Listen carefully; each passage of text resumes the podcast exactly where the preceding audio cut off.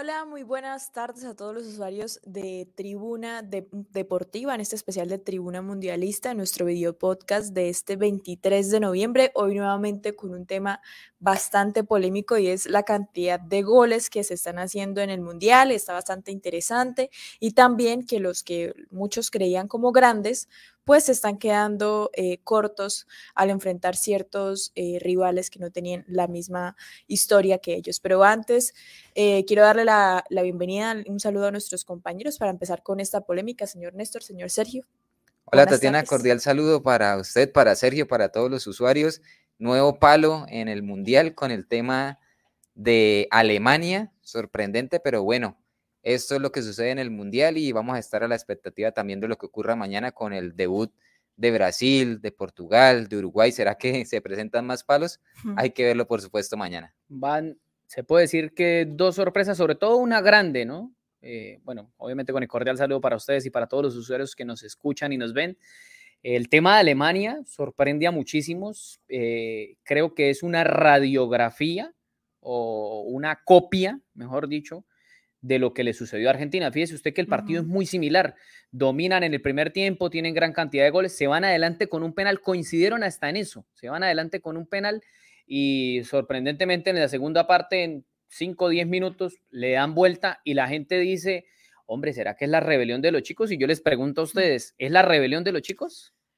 Ah, Puede ser, pero vea que Alemania en el Mundial pasado también lo vivió. y yo iba pues a mencionar el tema de Costa Rica, tampoco es que le haya ido muy bien en contra de uno de los que se consideran grandes. Yo creo que son dos situaciones en específico que han he sacado la cara por los chicos, por decirlo así, aunque Japón, vea usted que no es, pues para mí ya no es considerado chico, él le ganó también a Colombia, ¿no? sí, ya en las últimas temporadas viene mostrando algunos visos de, fútbol, digamos, de más de élite. Las sorpresas han sido Arabia y, Japón, pero digamos, en el caso de Costa Rica se dio lo que se esperaban.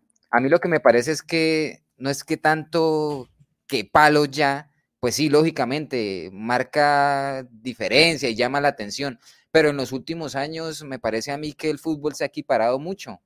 A diferencia de hace 20 años, incluso 10 años, que sí las potencias marcaban una diferencia abismal sobre las no potencias, pero hoy en día el fútbol se equiparó mucho y eso marca este mundial. También lo vimos en el mundial pasado y de aquí en más eh, lo seguiremos apreciando, me parece a mí. Sorpresivo, lógico, lo de Alemania, a mí me, generó muchos interrogantes, principalmente el segundo tiempo del equipo Teutón, porque yo veía por momentos, sí, flojo Sergio, pero yo veía una Alemania que estaba en su momento muy cerca del segundo gol y yo no entendí por qué arriesgó tanto en materia ofensiva en buscar el segundo y no se resguardó un poquito, porque siempre que los japoneses tomaban la pelota hacían transiciones muy rápidas, esa es la característica de ellos.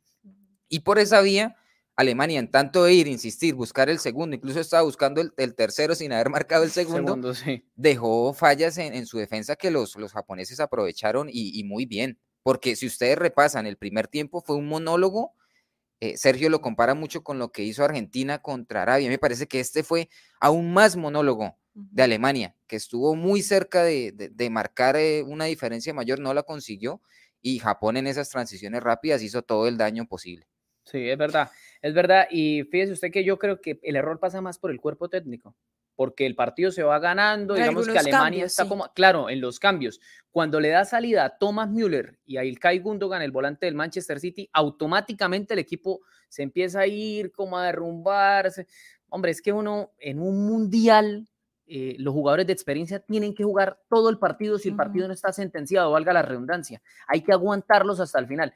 Por eso es que a pesar de que le ganó 7-0 España, Costa Rica, yo pienso que Luis Enrique se equivocó al no llevar a Sergio Ramos, porque un jugador de esa categoría y de esa jerarquía, que son palabras un poco diferentes, eh, usted no lo puede dejar ni en el banco de suplente y mucho menos en la casa allá comiendo paella española o qué sé yo. Usted no puede hacer eso. Usted, usted a la guerra tiene que ir con sus mejores soldados y a un mundial de fútbol tiene que ir con los mejores jugadores. Pero vea que, pues ya cambiando un poquito entonces del tema del partido, en el partido de España, a mí me parece que la transición que está haciendo España, porque muchos de los, muchos de los jugadores son nuevos, son jóvenes, la está haciendo bien, ¿no? O sea, volvió a dar eh, la cara de lo que uno espera que sea España, que en otros eh, certámenes del Mundial no lo fue, que uno se quedaba como como esperando más de esa selección que fue campeona en 2010 y ahorita nuevamente eh, con estos nuevos jóvenes, con, con, la renovación, a mí me parece que está haciendo las cosas bien. De hecho, pues muchos eh, micrófonos decían que esta es como la base del Barcelona, es la selección española. Y me parece que hicieron muy bien las cosas. Pero el Barcelona no viene bien. A mí me gustó mucho esta España. Sí. Claro que el, termómetro es Costa Rica. Sí, sí, ya, iba también para allá. Pero, o sea, lo de España en, producción futbolística, en ese fútbol de ataque, de asociaciones, de paredes, me pareció realmente muy interesante y también en materia de definición, cada vez que llegaban, marcaban. Ahora, lo que decía Sergio, lo de Costa Rica también es para revisar. Es cierto que está el, el, santanderiano Iván Niño, quien es su primer mundial como preparador físico. Es cierto que también está Luis Fernando Suárez, pero es que, ni en defensa ni en ataque. De inicio eh, estaba clara la propuesta, aguantar, así como aguantó en, el repechaje. ¿Recuerdan el repechaje del equipo centroamericano? Eh, marca el gol en, el primer, en los primeros tres minutos y a partir de allí se resguardó en defensa. Lógicamente, un equipo sin tanta envergadura era el rival, pero logró contenerlo y aguantar con orden táctico. Pero es que contra España ni en orden táctico, ni en seguridad defensiva, y tampoco uno dice, bueno, defiéndase un poquito con el manejo de balón, mucho menos. No tuvo nada. Y también para revisar eso. Da mucho pesar con Keylor Navas, ¿no? Siete goles. Mm. Eh, obviamente que no todos son responsabilidad de él, porque como mencionaba Néstor, también hay errores garrafales dentro de la defensa, pero finalmente al que se los aplacan es al, portero, ¿no? Siete goles. Pero uno espera mucho más en un mundial de una selección mm. y más de un equipo que entrena a Luis Fernando Suárez, ¿no? Sabemos cómo es él, que es un técnico que le gusta que el equipo sea ordenado, que si va a tener una línea de cinco defensores, los laterales vayan al ataque. Lo vimos aquí en Atlético Bucaramanga y y no sé, a mí me parece que, que este resultado obviamente no le van a dar salida al profe Luis Fernando Suárez, pero sí es un resultado saca técnico. Pero es que, es que sí, porque es que, listo, que vayan 4-0, o sea, ya, Hasta más, o ya más o menos tiene que saber y haber calculado qué errores está cometiendo de la cancha en la cancha y pues tratar de solucionarlos o al menos tratar de cerrarse para no recibir una goleada. Pero es que siete goles, o sea, ya es de dar demasiado eh, ventaja al rival. ¿Ustedes ya se dieron cuenta del lío tan bravo en el que está metido Alemania? No, y a propósito, con esa victoria de España, está metido en un lío bárbaro. Y a propósito, un tema que también estaba controversial en redes sociales es el tiempo de reposición que da el, árbitro, ¿no? teniendo un marcador de 7-0. ¿Y 8 minutos? Dar 8 minutos de reposición. Pero está bien, hay que ver, hay que ver Pero, pero Néstor, no, pero mira lo que pasó en la última jugada. Alejandro Valde, el lateral izquierdo del Barcelona, que llamaron de emergencia después de la lesión de José Luis Gaya, eh, va, en, va por izquierda e intenta ahí driblar a un, a un rival y ¡pum! le meten un pisotón. Hermano, minuto 95, un partido 7-0, acabe esa recocha. O sea, no, no se justifica usted alargar. un minuto de, reposición es mucho. mucho más desgaste para los Claro, no, y, la gente ya con la sangre yo caliente. con usted, me parece que si se quema tiempo, hay que adicionar lo que se tenga que adicionar independientemente. Bueno, es posición mía, ¿no? Y respeto las de ustedes, pero me parece que hay que reponer lo que se tenga que reponer y hay que jugar lo que se tenga que jugar en, estos partidos. Es que ese es un tema dentro de este mundial y se lo preguntaban al eh, director, por decirlo así, a la cabecilla más grande de los, del grupo arbitral, arbitral. A Pierluigi Colina. Sí, y él decía que se espera o lo que se busca con tanto tiempo de reposición, porque bueno, en el primer partido dijimos, uy, de pronto solo es este árbitro, pero luego vino otro y otro y 14 y 10, y no solamente en el primer tiempo, sino también en el segundo.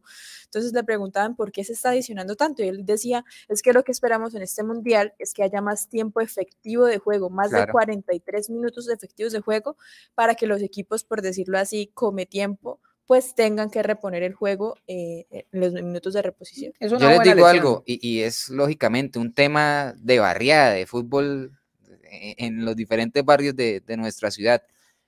Yo juego fútbol y yo voy perdiendo por el marcador que sea, y por más de que ya esté imposible, yo quiero seguir jugando, así sea un golecito de honra, les doy el otro escenario.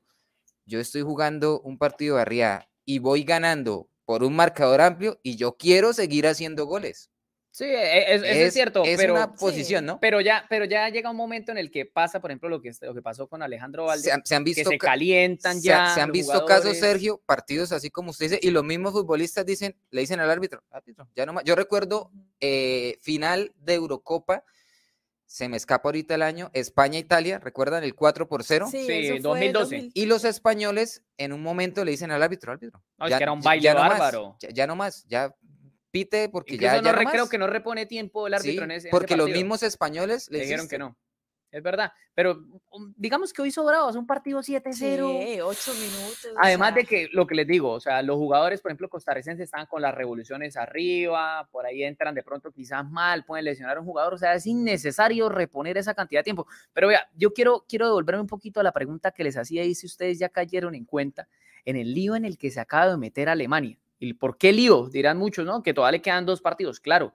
pero es que en el próximo juego se enfrentan con España en el mejor de los casos, suponga que Alemania gane y que queden con tres puntos. ¿Qué sucede si Japón gana también, eh, le gana su partido a Costa Rica, que es muy posible que pase?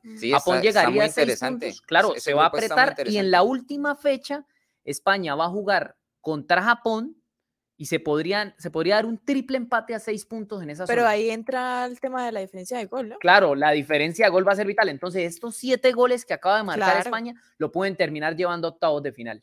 Eso va a ser vital, A menos de que pues eh, Alemania también golee o Japón en su también golea a Costa Rica, no se sabe, ¿no? Y no, no le deseamos nuevamente una humillación hacia yo, yo no creo, Suárez, no creo, no creo que eso vaya a suceder. En este mundial lo que nos ha quedado como como experiencia hasta el momento es dos cosas. Primero, nada está escrito en el fútbol, como ya se sabe. Y segundo, no hay que subestimar a ningún rival, porque todos los que decían, eh, no, le pasó ayer al, arquero de Argentina, feliz porque su, grupo era el más fácil y ve ahora cómo está, ¿no? Sí, lo que pasa es que la, situación de, de, este grupo, el grupo E, donde están España, Alemania, Costa Rica y Corea del Sur, es, digamos que diferente, porque digamos que México y Polonia lo que hicieron fue darle un empujón a Argentina al empatar. Japón, no Corea del Sur. Eh, Corea, eh, Japón, sí, perdón, estoy ya en el, partido de mañana que tiene Uruguay. Em, lo que hicieron fue darle un empujón en ese caso al empatar ese compromiso sin goles entre México y Polonia, mientras que aquí España le hizo un daño bárbaro a Alemania. Entonces, digamos que un empate entre Alemania y España prácticamente eh, tira por los suelos eh, cualquier opción de clasificación de los alemanes. Los alemanes están obligados a ganarle a España en la próxima fecha. Ese partido va a estar para alquilar balcón, yo. Ojalá que, ojalá que no sea a las 5 de la mañana también, ¿no? Creo que es el domingo a las 2 de la tarde, si no estoy ah, mal. Mejor. Vea, para, vamos a, para los que les cuesta la madrugada, a mí la verdad en últimas, a las 5, a las 4, yo ya a esa hora ya estoy, mejor dicho. Venga, vamos, vamos a revisar cuándo es que juegan de verdad, porque yo, yo no lo tengo claro, pero si no estoy mal. Antes saludemos por acá, Sergio, a Joana Suárez, dice buenas tardes. Eh, sí, son muy pesados eh, todos los equipos, Dios los bendiga. Hoy Bélgica le hizo trampas a, Canadá, también se presentó un tema polémico en ese encuentro. También dice Joana, Alemania jugó súper, equipo espectacular.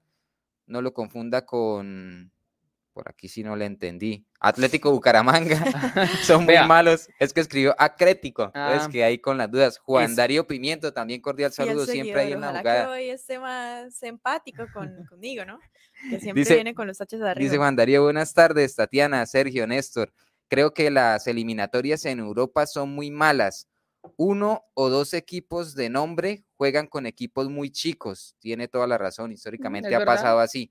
Además, se ven las grandes figuras, eh, son sudamericanas, africanas, inclusive asiáticos. Por eso no hay grandes palos, dice Germán Darío, fiel seguidor de, este espacio de tribuna deportiva y ahora tribuna mundialista. Vea, pero fíjese usted, a propósito de eso que dicen del tema de europeo, estoy mirando aquí los resultados de, lo que, en lo que va del mundial, ¿no? Y fíjese usted, mirando las selecciones europeas, vamos a ver si alguna ha perdido. Inglaterra le ganó 6-2 a Irán.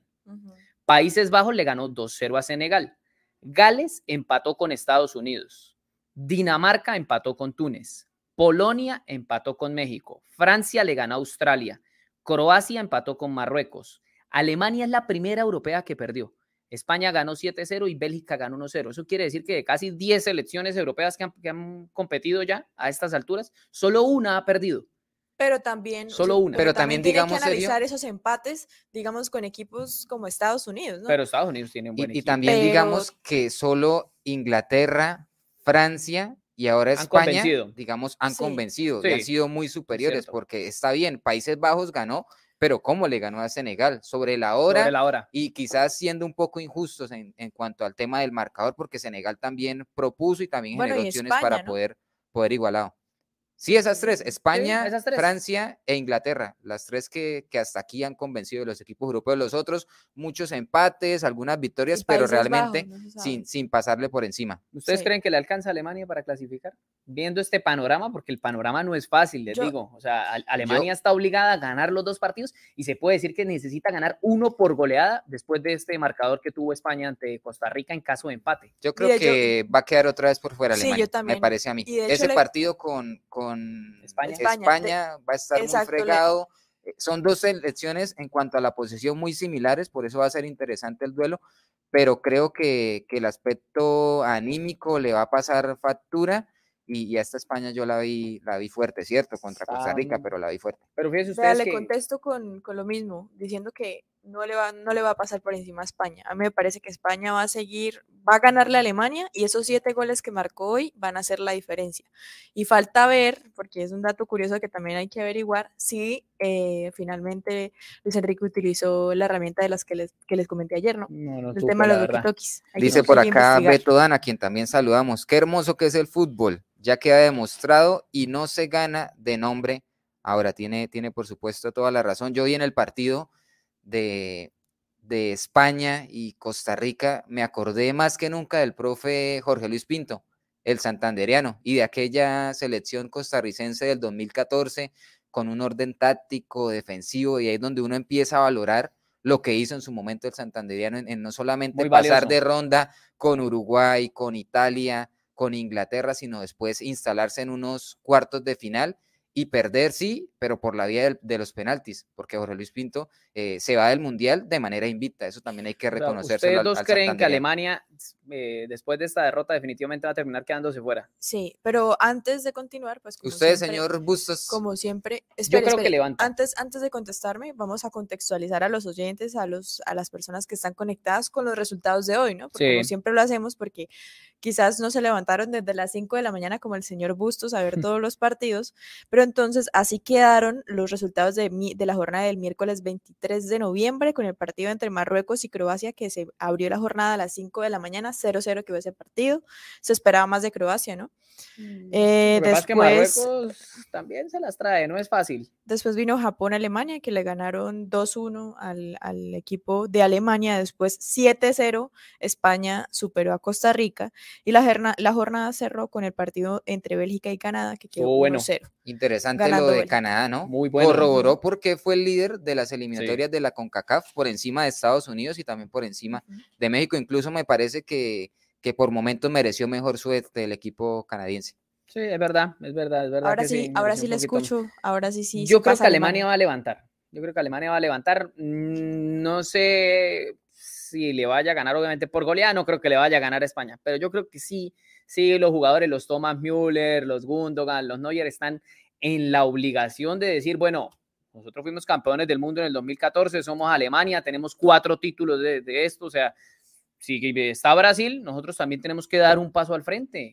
Yo creo que están en, la, en el deber eh, como selección potencia en dar un paso al frente ante los españoles. Es decir, usted elimina a Oliver Aton y compañía. Mm, yo sigo sin creerle a Japón. Claro, ganó y ganó bien y demás, pero es que casi siempre esas selecciones que consiguen una victoria así de renombre, una, las victorias sorpresas que llama uno en el Mundial, terminan estrellándose y es el único partido que pero, Pero vea que no, que Japón en el partido, en el Mundial del 2018 hizo lo mismo con Colombia y después volvió a ganar, ¿no? O sea, no le alcanzó, pero tampoco es que sea un equipillo, por decirlo así. No, pero, pero no, no, pero no, yo me llevo, yo hablo es con, con las victorias sorpresas. Digamos que en el contexto internacional Colombia no es considerado grande, en cambio Alemania sí. Pero más que Japón sí. Tengo mis dudas, ¿no? Japón ha ido más mundiales que nosotros. Japón ha ido más mundiales que Colombia. Por, eso mismo me parece a mí que, Japón, Japón, que Japón, que Japón puede, puede avanzar de fase por esa misma historia que tienen los mundiales, que sí es cierto, habitualmente no logra pasar de fase, pero en los últimos certámenes ha venido, me parece, quedando pasos agigantados. Y no creo que lo que usted dice, Sergio, en cuanto a esos resultados sorpresa y que después eh, se caen, puede pasar más con un equipo como Arabia. Como Arabia, sí, verdad. Pero yo me parece que me parece que Japón sí va a sostener, sí va a poder avanzar de Japón hizo el negociazo, hermano.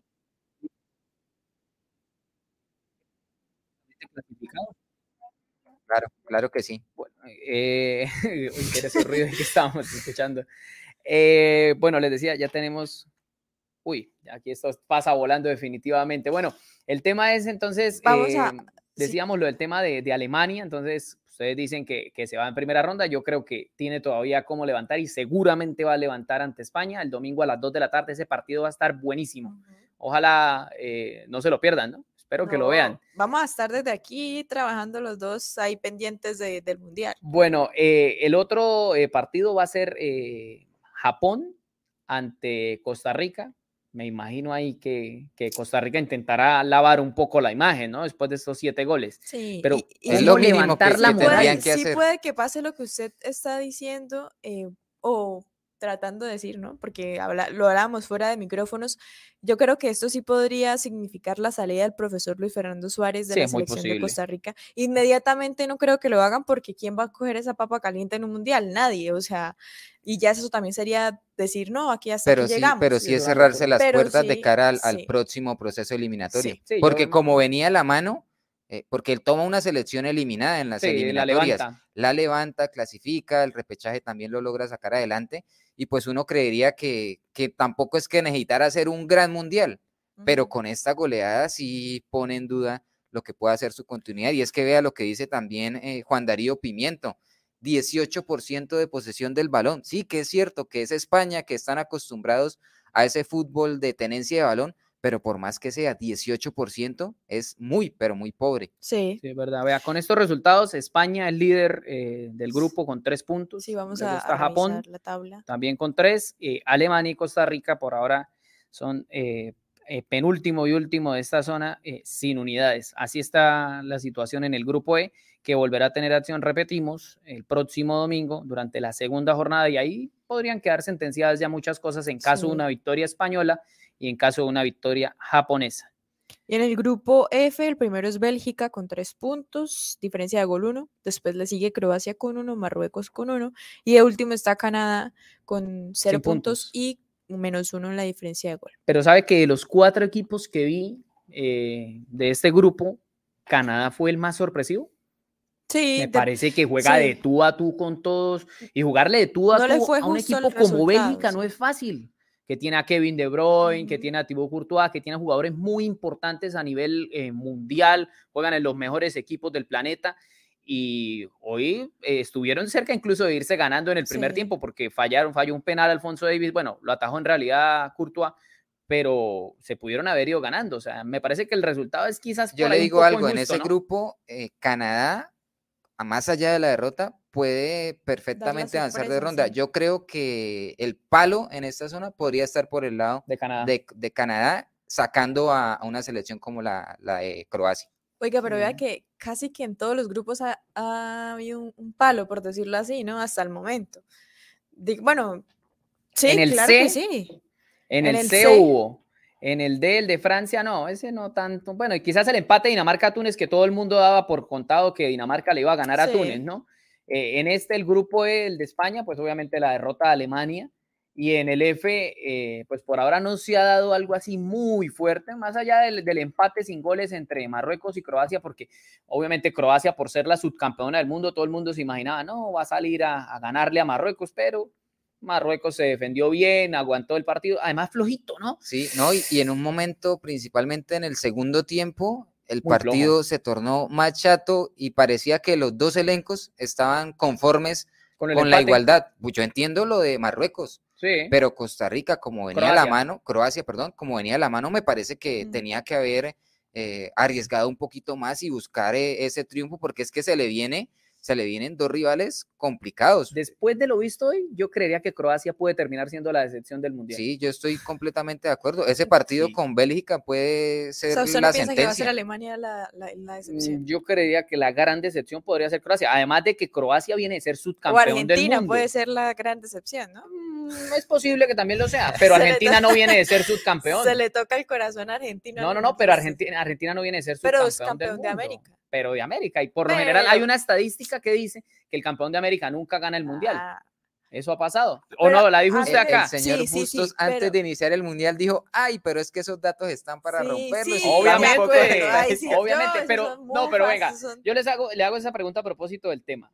Eh, Falta digamos, que eliminan a Argentina. Acá. No, si eliminan a Argentina, a Alemania y a Croacia, ¿cuál sería más decepción? Argentina. Entre los tres. Argentina, yo me voy por Argentina porque tiene a Lionel Messi, tiene, digamos que yo creo que más de una persona alrededor del mundo esperan que los protagonistas sean Argentina, Brasil y Francia. Esos eran los favoritos que se llaman antes de empezar el Mundial. De esas que usted nombra, yo también coincido con Tatiana, Sergio. Me parece que la gran decepción de quedar afuera en primera ronda, Argentina, por cómo viene el seleccionado yo creo que Alemania. por lo que hizo en las eliminatorias, por lo que hizo en la Copa América, por toda esa expectativa que ha generado. Vea que Alemania más allá de que siempre es una selección que tiene ahí su chapa histórica, pero es una selección también que viene en un recambio generacional bastante importante con muchos futbolistas jóvenes y unos 3, 4 de lo que fue ese exitoso Mundial de Brasil 2014. Yo creo que por historia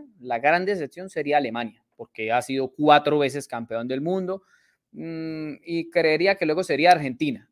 por historia sí, por historia estoy de acuerdo, pero, por, cómo llegaron me parece que es más decepción el tema de, Argentina. Lo que, pasa es que, vean, hay un tema eh, con las elecciones y es medir la actualidad del equipo. Es muy complicado porque, es, digamos, en el caso de, Argentina, que es el nombre eh, que estamos eh, hablando y analizando. Bueno, entonces usted puede hacerlo midiendo la actualidad de cada uno de los jugadores que están dentro de la plantilla titular, ¿no? De todas maneras, una sola golondrina no hace verano. Ay, ay no. No, se, supone que es un equipo. Pero si usted tiene 10 de los 11 titulares jugando en Europa y Alemania no. Pero pues, ¿cómo vienen? Eh, ¿Cómo vienen? Rodrigo de Paul, suplente en el Atlético de Madrid. Leandro Paredes, e, lesionado en la Juventus. Ese argumento se le cae porque hay jugadores que pueden que le vaya muy mal. El caso de James Rodríguez le va muy mal en sus clubes, pero no. A ellos no le pasa. Es más, preguntarle a, a, los usuarios también. El partido ¿qué opinan de Paredes y de De Paul ante Arabia Saudita fue flojísimo de los dos, de lo más malo que tuvo Argentina. Muy flojo. Y son los dos volantes que venían siendo titulares indiscutibles para Lionel Scaloni. Ambos llegan en mal momento, eh, tanto física como futbolísticamente. Suplentes, ambos. Eh, Paredes venía de lesión con la Juventus de Turín y Rodrigo de Paul venía siendo suplente con el Cholo Simeone y ambos llegan y son titulares automáticamente. Claro, puede que le suene la flauta y pase lo a Abel Aguilar en la selección Colombia y sea titular y brille, pero esos no son todos los casos. pero pero en, un rango, en un rango general, en un rango general, Argentina llegó ganando todos sus partidos amistosos, llegó ganando Copa América, llegó asegurando su clasificación al Mundial con muchas fechas de anticipación. Alemania clasificó, sí, de manera directa, pero con algunos tumbos en los partidos amistosos también ha tenido algunas dificultades. Entonces, eh, también sería bueno que la gente opine para ellos cuál sería más decepción de caer en primera ronda. Si Argentina, si Alemania. O Croacia. O el seleccionado croata, que viene también de ser eh, subcampeón del mundo en Rusia 2016. es, que, es que usted analiza los últimos mundiales y le ha ido mucho mejor Argentina que Alemania. Entonces ya estaría uno acostumbrado. Mm, sí. bueno, en el pasado sí. en, el pasado, pero en el 2014. Y bueno, y en, el, pasado, y en el pasado yo les digo, se van a, a, empate, se van a tiempo extra y en penaltis gana Argentina porque sí, Alemania queda eliminada en primera fase, pero Argentina pasó esa primera fase, pero con muchas complicaciones. Recuerdan que arranca eh, con una igualdad ante Islandia. Después viene, eh, creo que una derrota. Le gana a Nigeria, creo. Pierde, pierde con Croacia en la primera ronda. Y creo que el, debut es contra Islandia, si no estoy mal. lo recuerdo bien. Una igualdad, primera fecha empata, estoy seguro. Después pierde y, luego llega le gana con la obligación de ganarle a Nigeria y también le ganó claro, eh, sufriendo. pero logró pasar, vea, con cuatro puntos logró pasar. Y después sí lo agarra, lo agarra Francia en la segunda ronda y le pasa por encima. Mientras que Alemania sí no logró pasar. En el último tiempo, o sea, en los últimos 20 años ha sido mucho más Alemania en mundiales. Sí, no, mucho más. Alemania fue finalista en el 2002.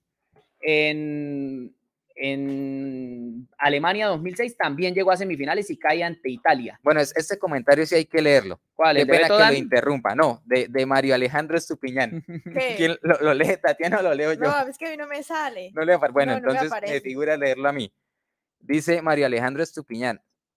Sergio, acá le Sí, sí, sí, aquí lo acabo de leer. Señor Sergio Bustos, no defienda lo indefendible. Si Argentina queda eliminada, es un fracasote. Claro, También sería motivo para despedir a Scaloni. No, no, no. Argentina llega como candidato uno por su presente. Dice, cordial saludo para, para Mario Alejandro Estupiñán, que ahí nos y respalda. yo, y yo sí, yo sí tengo que leer este comentario porque me, me llena el corazón de alegría que por fin estamos Oiga, de de ir, con, de ir con taches arriba con Tatiana Juan Darío. Hoy ya, hoy ya le dice, aflojó y se la Juan- tiró ahí al pie. Juan Darío Pimiento, estoy de acuerdo con Tatiana. Si Man estuviera en el partido de Senegal, no lo pierde. O sea que una golondrina se hace verano. Una No, no. Argentina que sigue Si siendo. mi tía tuviera bigote sería mi tío, entonces no. No, pero es estamos, que- estamos hablando de suposiciones, estamos hablando de realidades. La realidad es que Argentina Quítese llegó como camiseta, favorito luego de ser campeón de la Copa América, pero la, ahora cuando volvieron a reunirse hay puntos muy bajos, individualidades bajas, como el caso de De Paul, les digo, que venía siendo suplente en Atlético de Madrid, que es titular indiscutible para Scaloni. Yo estoy de acuerdo, si Argentina pierde, Scaloni se tiene que ir y yo creería que varios de esos jugadores no deberían volver a estar ahí, porque llega sobre el papel, repito, porque una cosa fue lo que pasó en la Copa América y en las eliminatorias hace varios meses y otra cosa es la, actualidad. O, por ejemplo, el tema, para no ir lejos, el tema del- de Alemania.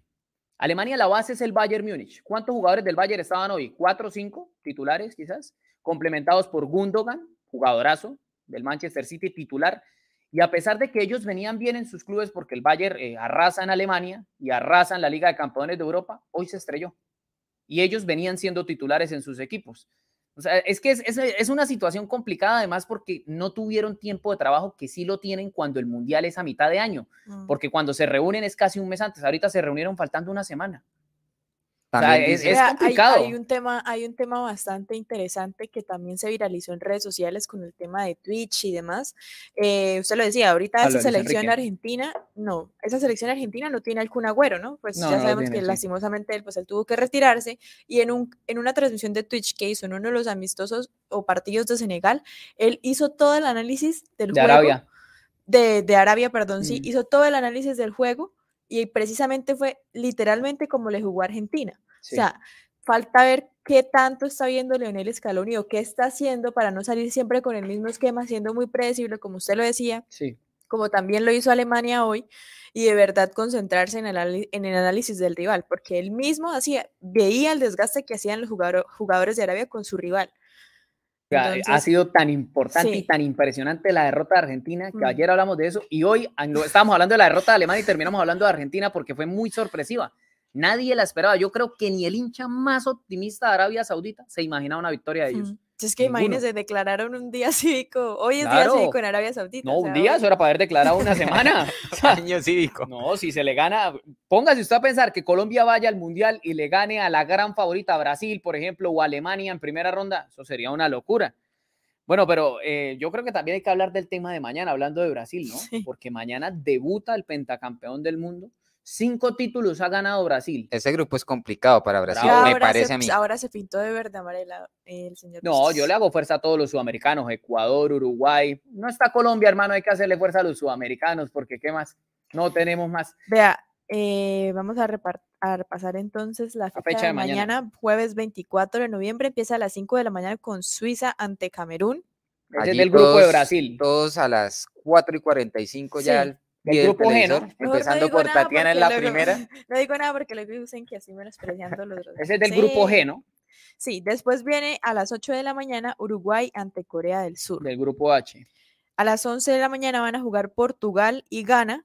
También del H. Y a las 2 de la tarde cierra la jornada Brasil ante, ante Serbia, que yo creo que es el partido que nos todos esperamos y que también esperamos que Brasil golee, ¿no? Mm, Yo no creo que vaya a golear tampoco como muchos lo han pintado. Claro, estamos de acuerdo en que Brasil tiene la obligación de salir a ganar y conseguir la victoria, pero yo, fíjense ustedes lo que es el dato que hablábamos ahorita del tema de las elecciones europeas.